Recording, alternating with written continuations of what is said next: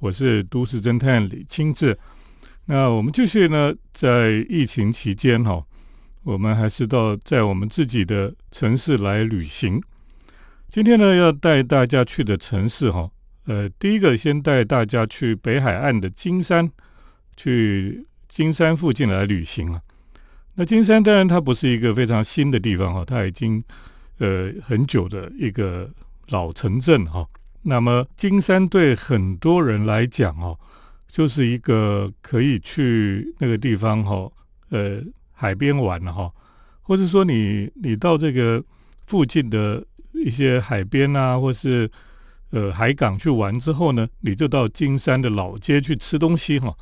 那这是一个非常有意思的地方哈。可是呢，对很多大概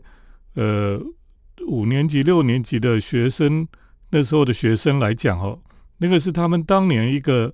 还蛮重要回忆的地方。因为呢，金山有一个非常大的一个地方，哈，叫做金山的青年活动中心啊，那这个青年活动中心是在一九六零年代哈设计建造的。当然，这本来就是救国团哈当时设计的一个。呃，营区了哈，那在那个地方呢，基本上就是要让那个年轻人呢到那边去，可以有一些露营啊，有一些这种野营的活动哈。呃，这个在在当年我们也没有地方可以去玩的地方哈，所以这些这个救国团的活动啊，或是去青山青年活动中心去活动，去办一些活动哈，都是呃学生时代常常去的地方。那很多学校他们办什么迎新露营啊，就是到金山青年活动中心去哈，或是说一个晚上的露营哈，都会跑到这边来玩。所以在很多人心目中哦，这里就是一个青少年时期的一个回忆了哈。不过当然现在已经这个地方已经很没落，所以呢，你说现在的年轻人哈，或是青少年哈，你说金山青年活动中心哈，对他们来讲可能是一个。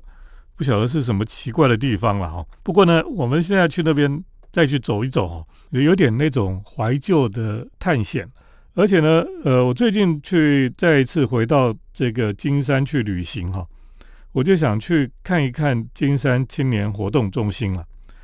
因为呢，我呃大学的时候去过，后来呢当了大学的老师之后呢，诶也是去看过学生在那边办。迎新露营等等的活动，所以我记忆里面哈，这个金山青年活动中心哈，我怎么记忆中知道有一只恐龙的造型的建筑物在那个活动中心的这个庭园里面呢？可是我一直不确定那个东西到底是在做什么，那个东西到底是谁设计的？所以我为了去寻找这个答案，所以我就自己。找个时间呢，我就去研究，然后就去那个地方再去找这个东西。这个很像恐龙的，不晓得什么建筑。那原来金山青年活动中心哈，大家可能不太知道哈，它就是非常有名的建筑师修泽兰他所设计的。那么修泽兰当年设计这个建筑物哈，包括这个整个里面那个建筑之外呢，还旁边的周边哈。就整个营区哈，基本上都是他设计的，所以呢，这个你就会觉得很奇怪，因为金山青年活动中心的建筑啊，跟修泽兰盖的什么中山楼啦，或是说你说这个景美女中啦，或是说其他的地方的建筑哈，哎，真的是不太一样。特别呢，是这个金山青年活动中心的主要的建筑哈，就很不像修泽兰设计的东西。这就是令人觉得非常纳闷的地方。不过这次去实地调查之后呢，我就终于比较明白哈，为什么修泽兰盖的东西是这个样子。那么等一下再继续跟听众朋友来分享。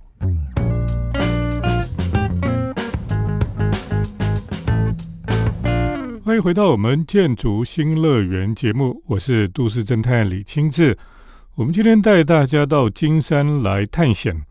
那么事实上也是到金山一个非常具有历史性的一个场所哈，来调查了哈。那讲到金山的青年活动中心哈，这个救国团的呃活动中心呢，应该是所有的活动中心里面最最有历史性的了。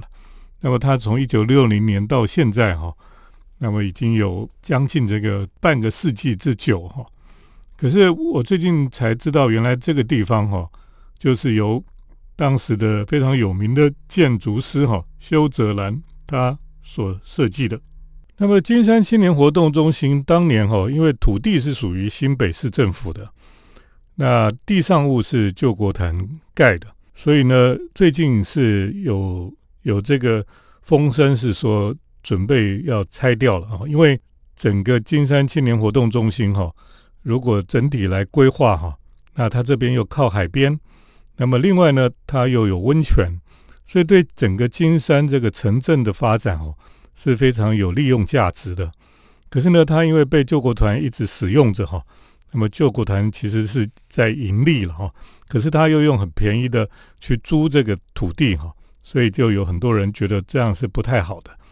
呃，而且呢，这个地方已经非常老旧了，这个是现在年轻人也说实在，他们也不会去这个地方来活动了哈。那救国团这个金山青年活动中心的最主要的一个建筑呢，它是一个。乍看就像一个城堡的建筑了哈，这也是修泽兰，你可以说他从来没有盖过这种奇怪的建筑哈，就像一个城堡一样哈。那因为它这个建筑呢，不是什么太正式的建筑啊，它不是说像什么呃中山楼啦这种非常的官方的建筑哈，它是救国团，可是它虽然是有点官方的色彩，可是呢，它基本上是一个呃年轻人玩乐了哈，或是说去。野外活动的一个地方，所以它可以盖成一个比较奇特的建筑。那它就盖成了有点像城堡的建筑，而且呢，它它大概有四层楼高了哈。主要呢是有三层楼高哦。那么到上面还有一个塔楼。呃，乍看呢，它有点像飞机场的建筑哈，因为那个塔楼上面就像塔台一样，它是让人家观海观海来使用的。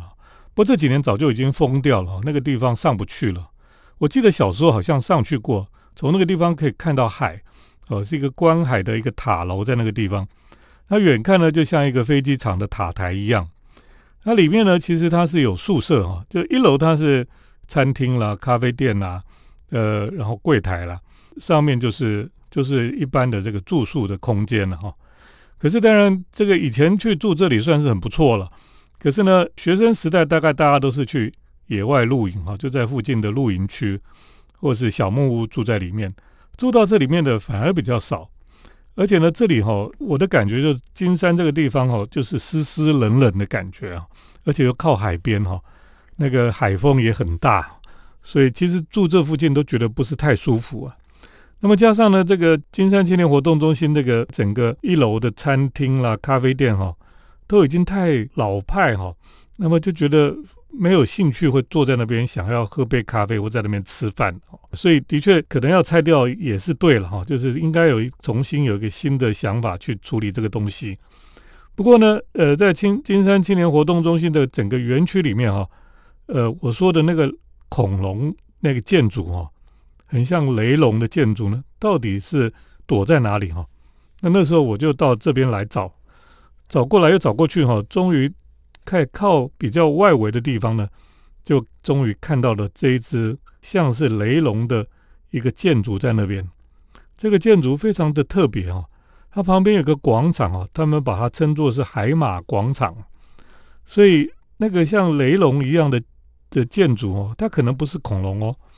如果照这样讲，它可能是海马哦。可是海马到底为什么会长这个样子呢？等一下我再跟大家来讨论。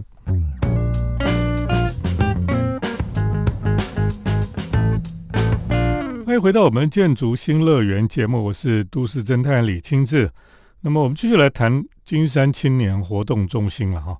那么这个是过去呃大概四年级、五年级、六年级、七年级哈，呃很多以前当学生的时候呢，都会去参加活动的一个地方了。这里哈真的是一个非常特别的地方，因为它整个金山青年活动中心的建筑呢，当年就是由修泽兰所建造的啊，那么这个是修泽兰的建筑里面非常特别的一个建筑。可是呢，如果我们看到它在这个活动中心里面的有一个很像恐龙的建筑哈。那你看了之后就会觉得说，诶，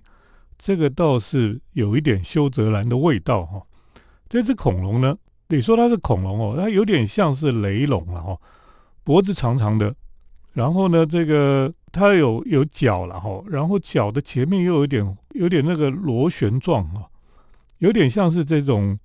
呃中国古代的这种有福气的一些一些符号这样子。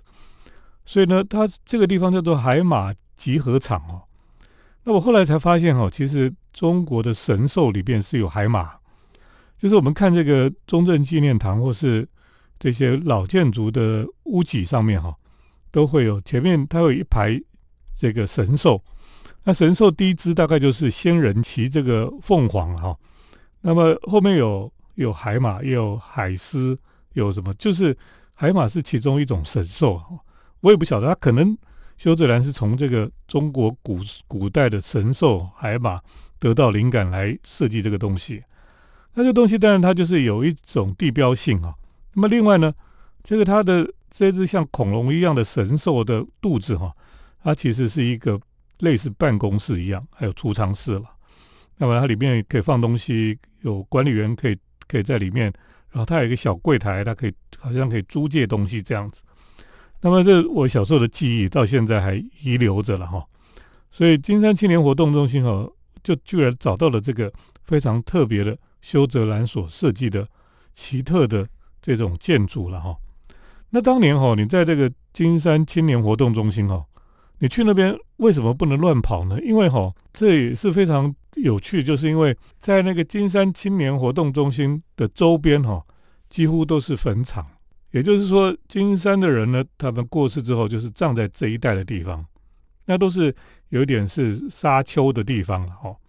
而且呢，呃，这里也不会长树，都是长一些这个简单的草一样哈。那在金山青年活动中心，你这边露营或这边做什么事情呢？你晚上想说，我跑去老街买东西吃哈，买宵夜等等哈，呃很可怕，因为呢，你就必须要穿越这个蒙阿波哈。然后才能到老街去了。这个文化坡上面哈，有时候会有插那个竹竿，竹竿上有灯笼，随风飘逸这样子哈。有时候你就说，哎呦，晚上去走那边真的是有点可怕。可是如果你不走那个文化坡的小路哈，你就要绕那个大马路，要绕很远的地方，才能到金山的这个老街上去啊。所以其实是非常不方便。那也因为这样子哈，到金山青年活动中心哦，晚上想要偷跑。或是要跑去哪里买东西什么，都很不容易啊，因为它几乎就是被坟墓困住的一个地方。那当然，这个就会出现了很多这个以讹传讹哈，或是故意吓新生的这种鬼故事很多了哈。不过金山青年活动中心哈，即将有一些新的变动哈，将来应该会对金山就会带来很多不同的影响。不过我觉得，呃，在这个之前呢，我去那边拍照就感受到说，哈，原来这个就是呃女建筑师修泽兰的作品之一了，哈，这也是让我觉得非常呃意外的一个收获。哈等一下继续再跟大家来分享金山地区。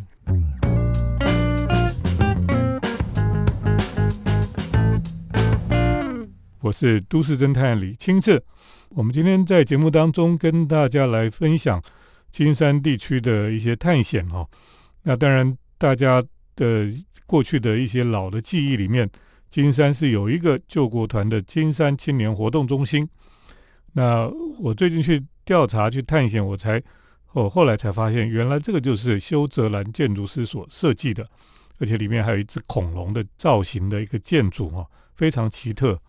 所以我们知道修泽兰他其实内心是有很多非常前卫哈。的想象的一些设计概念了哈，呃，这是非常特别的一个收获。那么，另外我觉得金山非常值得去的地方哦。金山当然坟墓很多了哈，什么金宝山呐，什么这个平安园呐，很多的坟墓哈都在金山附近的山坡上。那从山上看下去哈，那个金山的海边那个景致是的确是非常好，所以是人家觉得就是风水宝地一样。那可是呢，在山上啊，我觉得有一个地方是非常值得去的哈，也就也就也是台北近郊哈非常受到欢迎的一个美术馆，就是朱明美术馆。那朱明美术馆哦，他们说外国人来到台北啊，他除了去故宫之外哈，很多老外他们很喜欢早一天哈就到朱明美术馆去啊。你说美术馆放在那么荒山野外的地方，而且附近有很多坟墓啊，那为什么放在那里还有那么多人想去看呢？现在的美术馆的观念呢，就不是说要在都市里面才有人去啊。现在的美术馆越是奇特的。或是跟大自然接触的地方哈，越能够呃表达出这个呃自然跟艺术他们搭配出来的美感。那我们看世界各地哈，像香根有户外雕塑美术馆，跟大自然融合在一起。那我们看猕猴美术馆，它也是在山里面。而越南去的地方，像直岛美术馆，那个在在这个濑户内海里面的一个荒岛，那居然越是遥远的地方哈，越是好像。这世外桃源，大家越是想去哈。那著名美术馆就是这样一个地方哈。著名美术馆呢，它你去到那里哈，就可以感受到这个自然的美。而且呢，我去了之后就觉得，这个著名著名美术馆的确是有国际水准哈。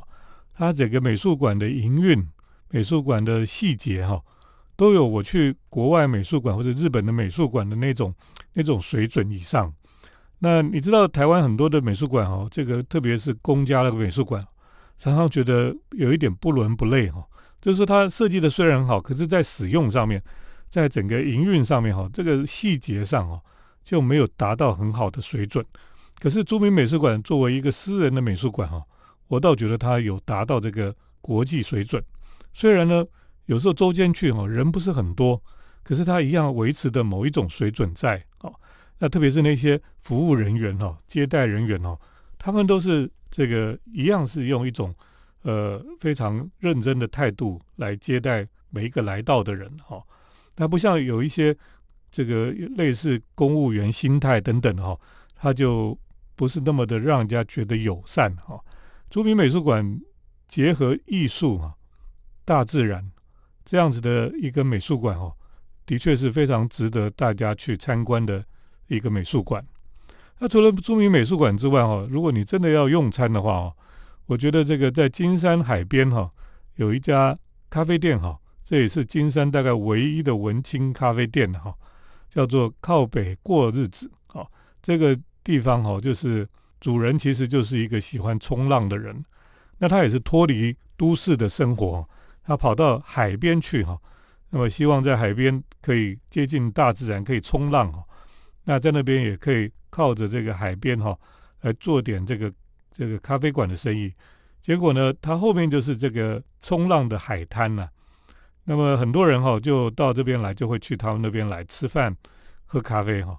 是一个非常特别的一个咖啡店，也是到金山去哦，大概可以找到唯一的一个文青咖啡馆吧。好，今天跟大家来介绍金山这个老的城镇了哈。那我最近去那边的一些调查跟感受，跟听众朋友来分享。那么，谢谢听众朋友的收听。我们接下来就是都市侦探的咖啡馆散步单元。都市侦探的咖啡馆散步。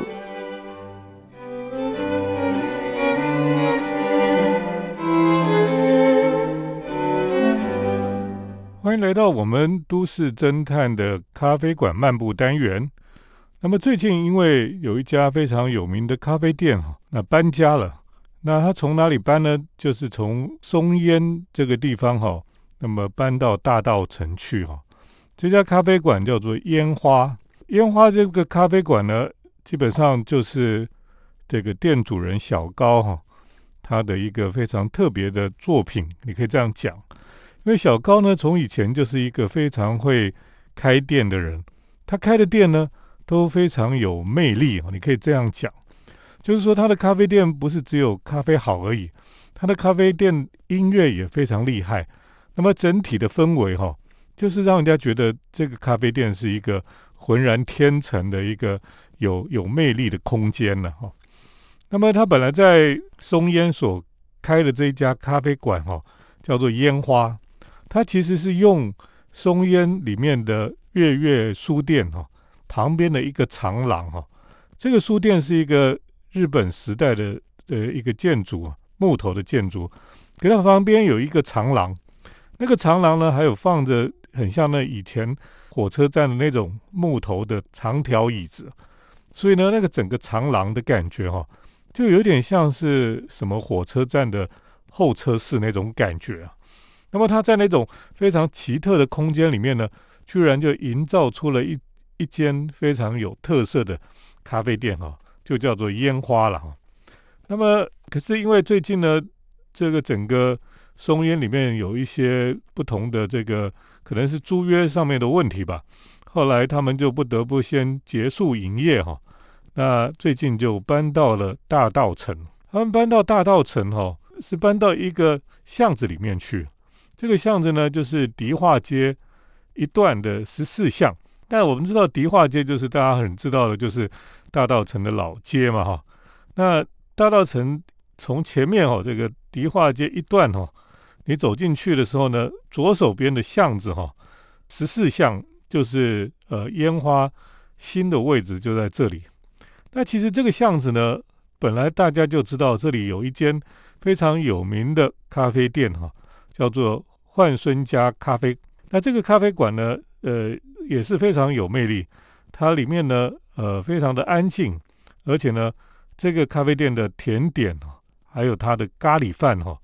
都非常的厉害。所以呢，你到这个这个咖啡店里去哈，呃，在那边吃咖喱饭，你会觉得哎，好像到日本的咖啡店一样，非常有意思。那可是呢，在这个这条巷子哈。最近我才发现，为了去看这个烟花这个店哈，那么就发现最近又开了很多家的不同的呃文青的商店在这个地方。那这里面呢有有咖啡店，有手做的一些创意的小店等等的哈。基本上一楼、二楼、三楼哈都有不同的店在这里开张啊，所以令人觉得哎，这样小小的一条巷子哈。怎么最近都变成非常有活力了？那么烟花哦，它是又开在这个店里面的最后面哦，这等于是最后一间了，呃的一楼哦。所以你到这个这个巷子哈，你迪化街一段哈十四巷这里面进去哈，你就发现一直你就一直走走到最后，你才可以看到烟花了哈。那么烟花这个店呢，其实是非常的低调哈。它中文叫做烟花哈，它有一个英文的店名哈，就是 O P 一一八点二了哈。那这听起来就像是呃，不晓得是哪一个古典音乐家的作品哈，他会写 O P 一一八点二了哈。所以外国人他去搜寻的时候，他就搜寻 O P 一一八点二，他就会跑出这个烟花的咖啡店出来。他们搬到了大道城之后呢，这个店哦。就是因为大道城的房子都是比较老的房子，可是呢，因为他们的所有的东西搬过去之后，装到这个房子里面去哈，居然都不违和啊！就是它充满了，就是那种老式的风格哈。呃，你可以说哈，它的店很像日本昭和时期哈，或是大正时期哈那种呃日本的吃茶店一样。那你知道，在日本当年哈，吃茶店就是我们讲这个名曲吃茶店哈。它里面可能会放古典音乐，可能会放爵士乐哈。那主要就是一般人在家里可能没有听这些东西，可是他到咖啡店里面去，咖啡店的老板可能是古典的这个专家了哈。有也有可能他就是爵士乐的专家，所以呢，到了这个咖啡店里面吃茶店呢，就会去听这些不管是爵士乐或是古典音乐。那烟花哈这一家咖啡馆呢，基本上因为小高那个老板哈也是。古典音乐跟这个爵士乐的专家了哈，所以呢，在他的店里面呢，都会有黑胶唱片在放，所以你进去以后哈，你就觉得你好像陷入了一个日本吃茶店的氛围里面。那么在那个店里面哈，光线是昏暗的，可是呢，那些家具摆设哈，就让你觉得啊，好像来到了日本一样。那么他最喜欢放的古典音乐哈，当然是。这个顾尔德的他所弹奏的哈，这个黑胶都会有的这个唱片啊，他常常放了哈。那么像爵士乐哈，Chuck Baker 哈，还有 Bill Evans 他们的音乐哈，在他的店里面也常常被拿出来播放。那么那天我去的时候，刚好看到了一张专辑哈，这张这张专辑是一九五九年哈，这 Chet Baker 哦跟 Bill Evans 他们所合出的一张专辑哈，叫做 Alone Together 哈，这张专辑非常的有名了哈。那么呃，我很喜欢那个黑胶的封面哈，就两个人的这个面对面的这个侧边哈对看这样子，呃，很像那种天王两个天王在对抗的那种感觉了哈。那这个唱片呢，他们播放的时候呢，就会把这个黑胶唱片的封套哈，就摆在柜台上面的架子上陈列哈，非常有这个这个店就是非常有音乐性啊。那当然，这个店里面的咖啡啦、甜点哈，也都是非常厉害了，道具也很棒。所以呢，诶，到了这个烟花新的店哈，就觉得哦，他还是很厉害，因为不管是什么样的空间哈，在小高的手里面哈。他就会把它这个像魔术师一样变得非常有魅力了。那么虽然它招牌很小，虽然它在这个巷子里面的最里面的地方，可是依然是很多客人都络绎不绝的来这家店。所以呢，听众朋友有机会可以去看看这条巷子里面的一家咖啡店。那么当然，整条巷子里面还有别家咖啡店啊等等的哈。其实现在是非常有有趣了哈。跟你以前所认知的大道城哦，是有一点不太一样。今天跟大家来介绍烟花咖啡店哦，新的店。那么在大道城这个迪化街十四巷里面，那么这个十四巷里面呢，现在有好多家令人觉得非常有趣的小店在那边开张哈，所以大家也可以去呃看一看这条巷子，非常有意思的一条小巷子。今天呢，就跟听众朋友分享到这里。谢谢听众朋友的收听，我们下礼拜再见。城市的幸福角落，来杯手冲单品，享受迷人的香醇世界。